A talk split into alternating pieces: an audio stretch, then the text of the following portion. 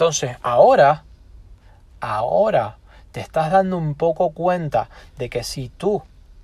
no eres eh, un artista, un arquitecto en cuanto a planificar la semana se refiere. Siempre hablo de semanas porque es mi eh, timing ideal, bajo mi criterio, bajo mi eh, metodología, bajo la forma en la que eh, yo planifico, doy planificación a las empresas, doy planificación a los clientes y bajo la forma en la que yo me planifico personalmente,